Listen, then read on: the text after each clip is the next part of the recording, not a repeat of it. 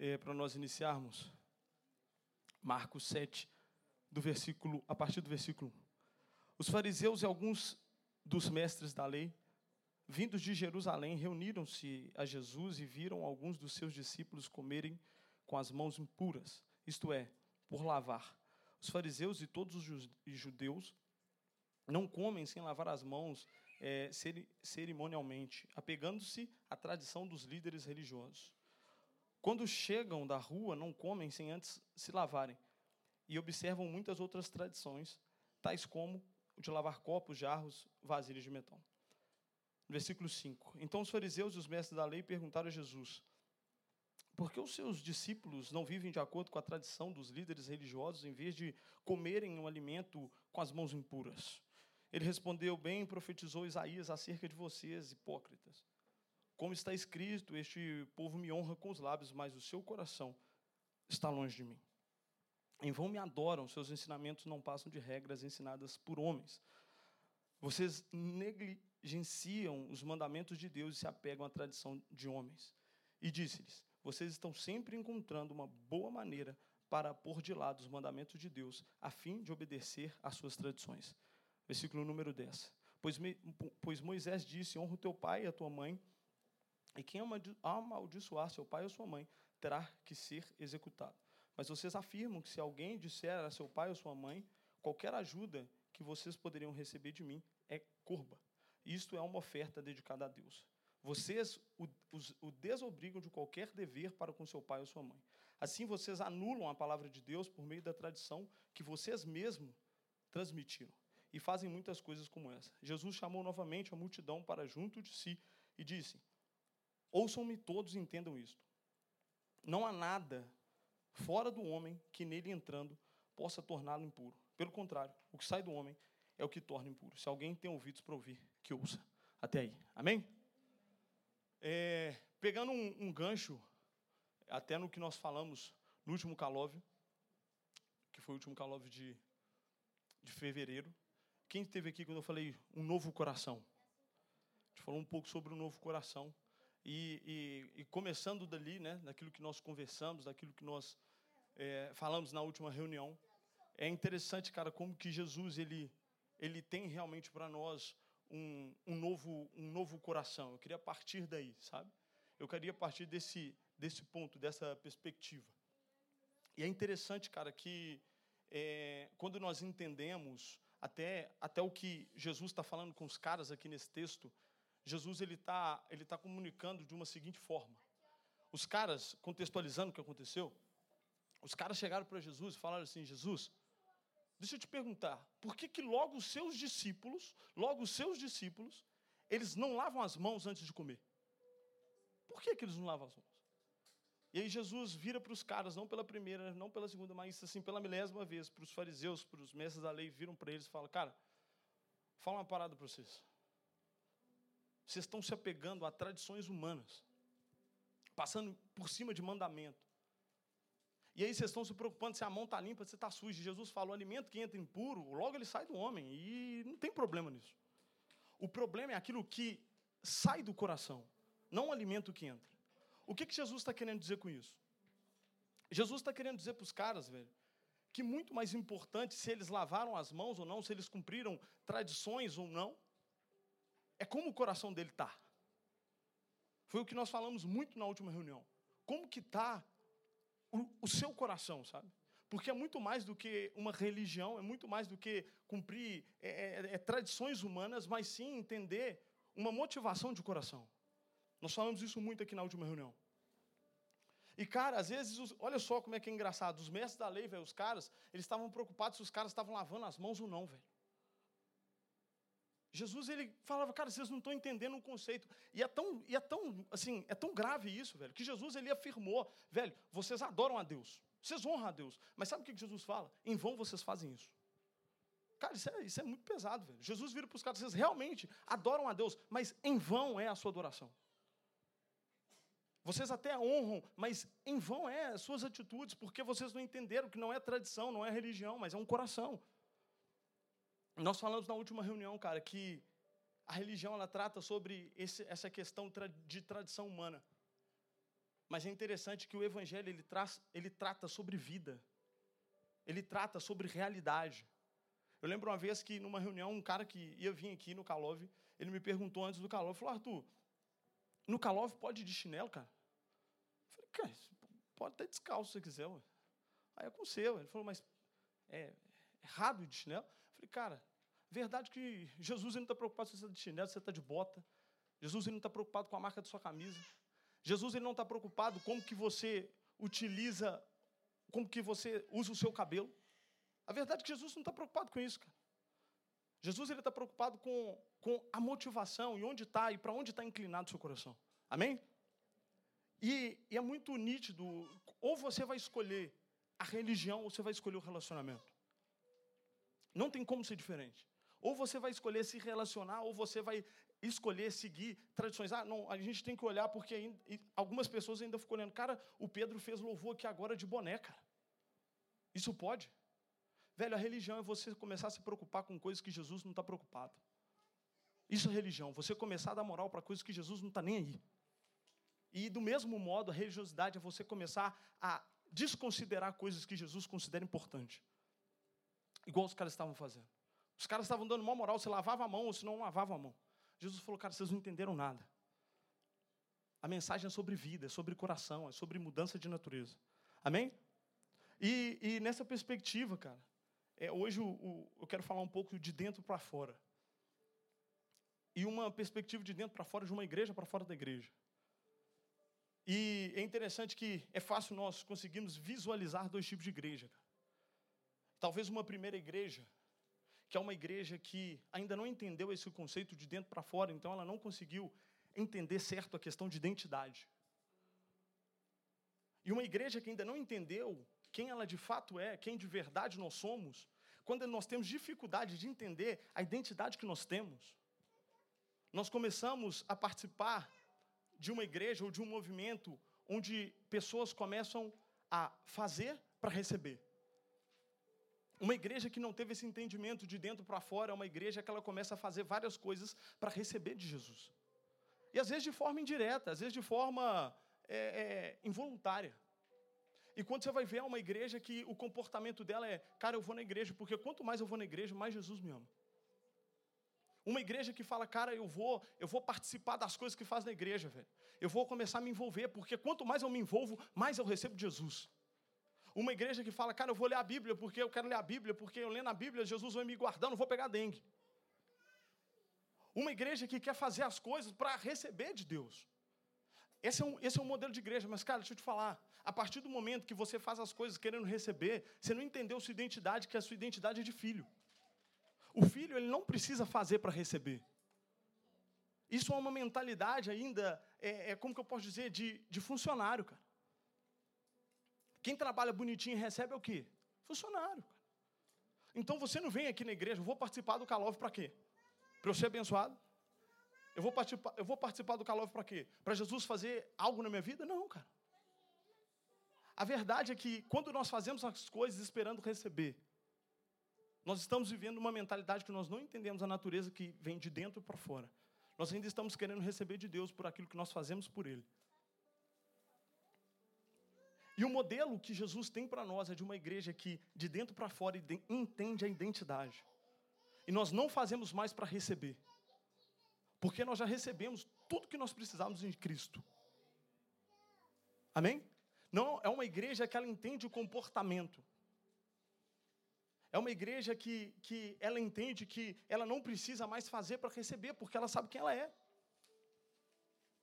E quando nós entendemos essa segunda igreja, a gente tem que tomar um certo cuidado para a gente não se acomodar no, no, no, seguinte sentido.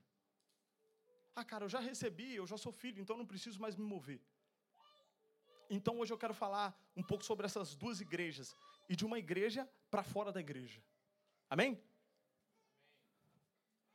E, e dentro dessa perspectiva, cara, eu te falo,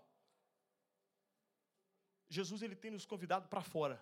Amém? Nós temos. Quem tem gostado das reuniões, cara? Tem sido muito boas, muito boas as reuniões. Tanto aqui no sábado quanto no domingo de manhã, eu te convido para participar. Tem sido incrível. Mas eu te falo, cara, Jesus não nos quer dentro de quatro paredes. Jesus tem levantado uma juventude para servir uma sociedade do lado de fora. Amém? E quando essa primeira igreja que eu falei, que é uma igreja que ela ainda não entendeu a mentalidade, ela ainda vive sobre tradições e sobre religião.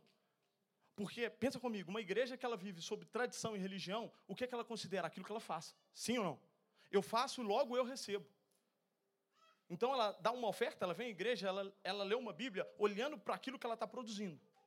Então essa primeira igreja, uma hora que ela sai, o que, que ela tem a tendência em compartilhar? aquilo que ela vive. Então, essa primeira igreja é muito fácil, quando nós não entendemos a identidade que nós temos e o conceito do Evangelho, a gente, fora das quatro paredes, a gente anunciar para as pessoas aquilo que as pessoas devem fazer, aquilo que as pessoas não devem fazer. Aquilo que as pessoas elas devem ou não produzir, ou as obras que elas estão ou não deixando de fazer ou fazendo. Mas a verdade é que o convite do Evangelho é para nós anunciarmos para as pessoas aquilo que Jesus fez por elas. Amém? Esse é o convite, cara. E é muito perigoso que essa primeira igreja, cara, como ela está acostumada a fazer para receber, é, a tendência é que quando ela se comporta do lado de fora, ela quer apontar para as pessoas aquilo que as pessoas estão fazendo de certo ou de errado. Mas a verdade, cara, que eu te falo, nós vivemos numa geração que ela está carente por boas notícias. Eu te falo, velho. Nós vivemos numa geração que está carente de boas notícias. E sabe o que o evangelho é? Boas novas boas notícias. Quem não gosta de receber uma boa notícia? Cara, é muito bom, velho.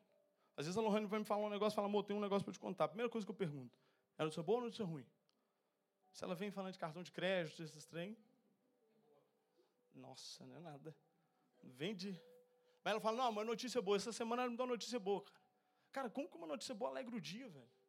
A gente ficou um tempão conversando sobre aquilo. Como que uma notícia boa alegra o dia, cara? Eu te falo, nós estamos diante de uma juventude, nós estamos diante de uma geração que está carente por boas notícias.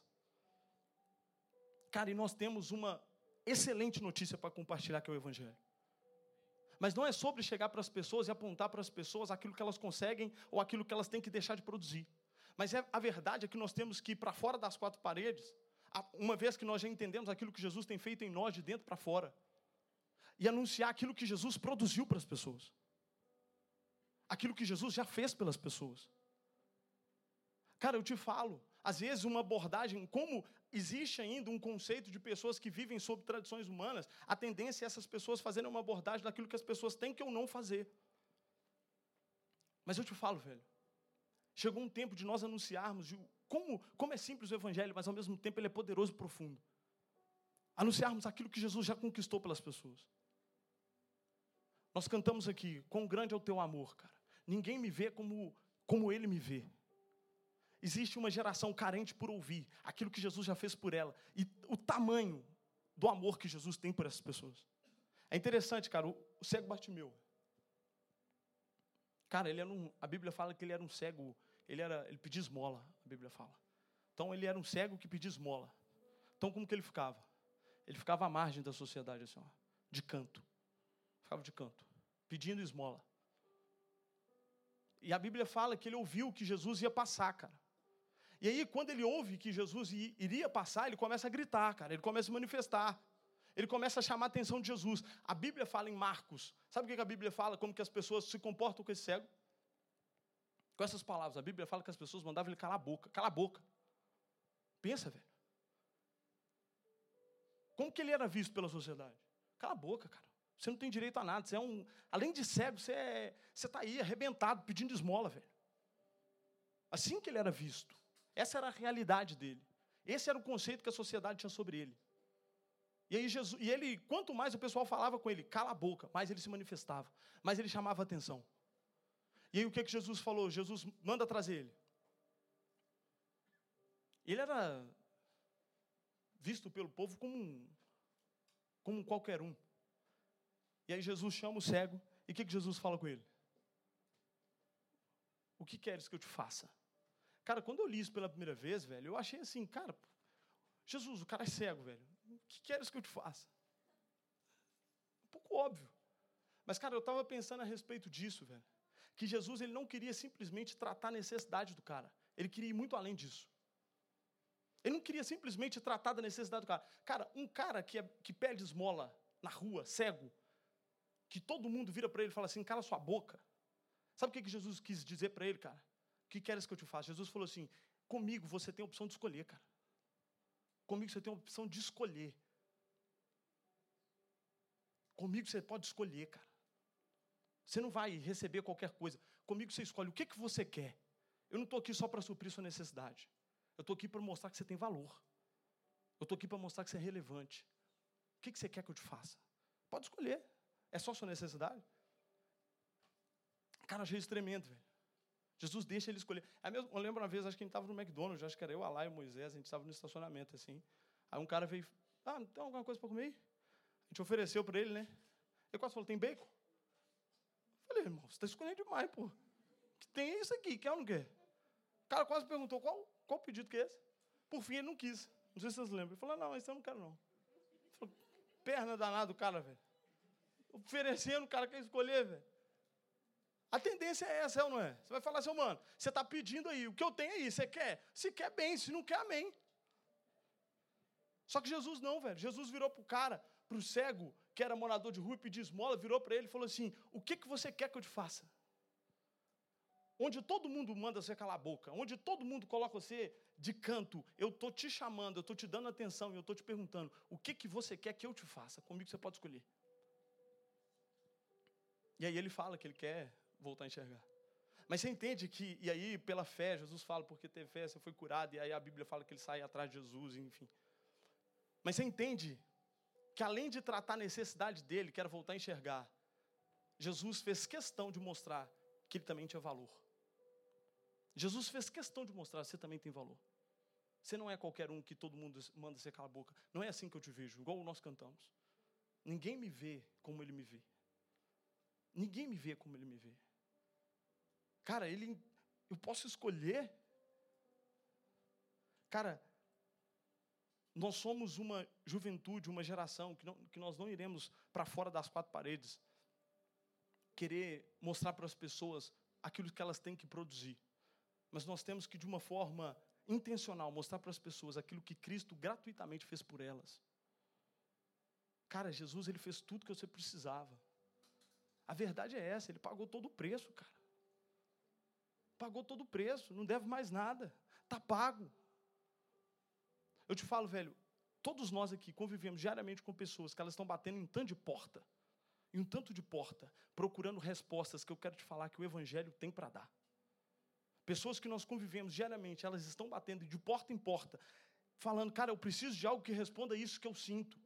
Eu preciso de algo que corresponda a isso que eu que, que é como se fosse um vazio, cara. E eu te falo, o evangelho tem para dar. Cara, em qualquer tradição, em qualquer religião, em qualquer coisa, você tem que fazer para receber. No Evangelho é diferente. No Evangelho, Jesus fez tudo. Qual que é a minha parte? Sua parte é crer. A sua parte é o quê? Colocar sua fé, o seu coração, todo voltado para Ele. A verdade é que Jesus, ele, ele faz questão de deixar muito claro qual que é o conceito principal da mensagem quão grande é o amor dele por nós. E nós temos que levar isso para fora, sabe? Nós temos que compartilhar isso. Eu te falo, velho, a maioria das pessoas, elas sabem o que elas estão fazendo de certo e de errado. Elas não estão querendo ouvir falar de obras, mas elas estão querendo resposta. Eu te falo, a resposta é aquilo que Jesus já produziu. Aquilo que Jesus já fez, velho. Amém? E, e dentro, dentro, desse, dentro desse conceito, cara, é. Talvez às vezes as pessoas acham que. Cara, talvez a minha maior dificuldade, velho. Talvez a minha maior dificuldade seria amar a Deus, cara. Mas eu te falo que o X da questão não é nem amar a Deus. O X da questão é de fato nós entendermos o quanto Jesus nos ama. De fato nós entendemos o quanto Ele nos ama. Cara, o evangelho é o seguinte: você querer viver uma vida, cara, eu quero viver uma vida onde eu amo a Deus, onde eu transbordo amor por Ele. Cara, o primeiro, o, o ponto de partida é nós entendermos o quanto que primeiro Ele nos amou. O quanto que primeiro Ele nos amou. O evangelho não é daquilo que o Felipe consegue produzir para Jesus. O Evangelho não é daquilo que o Natan consegue produzir para Jesus. O Evangelho não é aquilo que o Moisés produz para Jesus. Mas o Evangelho é sobre aquilo que Jesus produziu por nós. não é uma igreja que se move para receber, porque nós já recebemos. Nós já somos nele. Cara, e nós temos diariamente uma oportunidade de compartilhar as boas novas do Evangelho. Nós temos a oportunidade, velho, eu te falo, existem pessoas esperando por mim, esperando por você, para compartilhar essa mensagem. Eu fui fazer uma audiência esses dias, eu peguei um Uber, aí o cara me deixou na porta do fórum, e aí quando ainda tinha um tempinho, eu falei, irmão, posso só te fazer uma pergunta? Ele falou, pode. Eu falei, cara, posso orar por você? Aí ele falou, aí pode. Você tem algum pedido de oração? Aí ele falou, ah, isso aqui, isso aqui, isso aqui. E aí eu orei por ele ali rapidinho dentro do carro. E toda hora eu falava, ministrando o quão amado ele era por Jesus. E orei pelos pedidos que ele tinha me falado. Cara, às vezes são coisas simples, mas que às vezes testifica de forma gigante para uma pessoa que está precisando ouvir aquilo. Sabe? E 1 João 4,19 fala assim: Nós o amamos porque ele nos amou primeiro. Nós o amamos porque ele nos amou primeiro. Ah, mas então quer dizer que a mensagem do Evangelho é só que Jesus me ama e eu vivo minha vida de qualquer forma? Não, lógico que não, muito pelo contrário.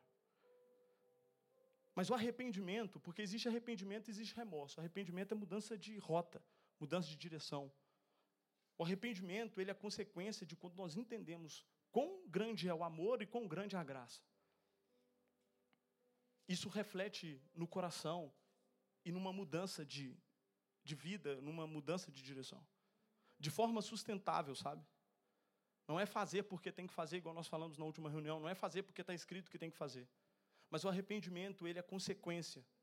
O arrependimento, ele é consequência de entender quão grande é o amor de Jesus por nós. Isso gera arrependimento. Isso gera mudança de vida. Não é você fazer porque você tem medo de ir para o inferno, porque está escrito, ou porque seu pastor falou. É você entender, porque quando você entende com grande amor, com grande graça, isso traz arrependimento genuíno e traz, converte em mudança de vida, em mudança de natureza. Amém? E dentro disso, cara, eu quero te falar nós precisamos anunciar o Evangelho, nós precisamos servir uma sociedade. Existe uma sociedade aí fora, existe uma juventude, cara, que está esperando pela, justamente por essa mensagem.